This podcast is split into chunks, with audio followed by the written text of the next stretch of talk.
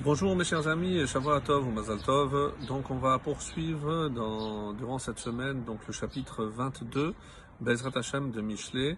Et euh, en parallèle, euh, je vous souhaite euh, de bons préparatifs pour, euh, pour Pessah Bezrat Hashem. Je sais que on est à peine à une semaine avant donc notre délivrance, Bezrat Hashem, que je souhaite très très très euh, agréable. Non seulement la célébration de ce Pessah, mais que ce soit un prélude pour notre délivrance finale. Amen Keniratson.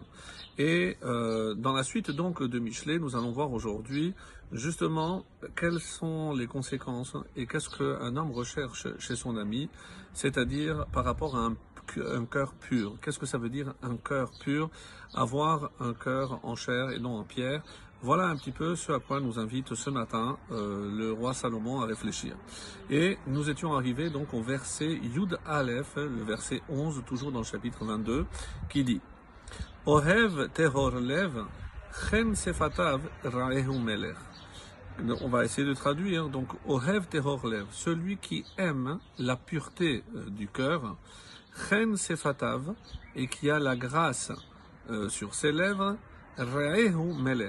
le roi est son ami. Donc on est obligé de découper pour donner un sens et euh, cette traduction suit essentiellement le commentaire de Rachi que je euh, vous transmets. Donc Rachi, qui est ce bien-aimé, celui qui, euh, ce roi qui nous aime, qui devient notre ami. Et d'après Rachi, il s'agit d'Hachem. Donc euh, lorsque quelqu'un a un cœur pur, qui recherche toujours la pureté du cœur, chez lui comme chez les autres, et Chen Sefatav, il parle toujours de manière avec grâce, c'est-à-dire contrairement à tout ce qu'on a vu juste précédemment, un moqueur, quelqu'un qui est grossier. Donc quelqu'un qui fait extrêmement attention à sa parole, eh ben Raehu Melech, le roi, le roi par définition, comme explique ici Rashi, eh ben, euh, il sera son ami, il sera son bien-aimé. Le ride, que nous citons souvent, du celui qui aime son prochain de manière pure, sans ruse, et même lorsqu'il parle, comment il traduit parler avec grâce, c'est parler sans arrière-pensée. C'est-à-dire, lorsque je dis quelque chose, je suis sincère, je le dis de manière non, hypocrite.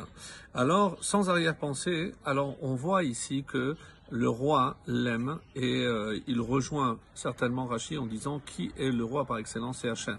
Autrement dit, quand est-ce que on est bien aimé d'Hachem? C'est lorsque Hachem décèle en nous justement cette pureté du cœur dans notre rapport à autrui, non seulement par rapport à la parole, parce qu'elle peut être hypocrite, mais Hachem qui sonde le cœur peut vérifier si ces paroles correspondent véritablement à ce que notre cœur ressent.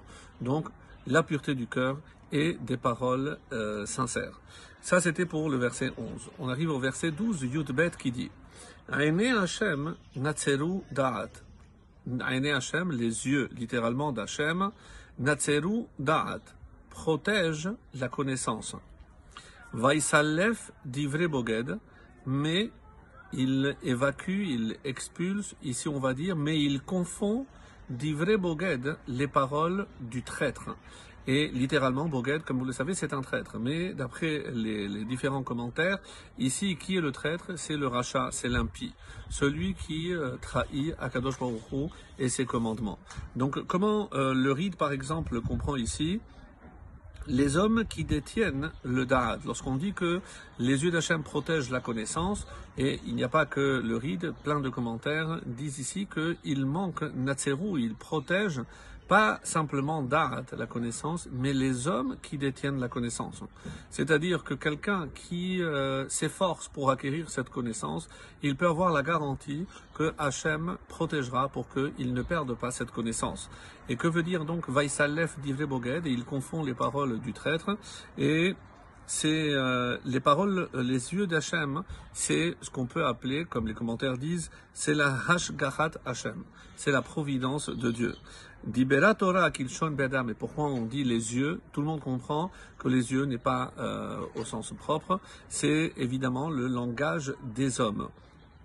Et le Metsudot David dit qui est ici le Boged, le traître ou l'impie? C'est celui, et pour faire le lien avec ce qui précède, les hommes qui détiennent la connaissance, c'est celui qui veut piéger les, les gens sages. Alors qu'est-ce que Hachem il fait? Comment il protège?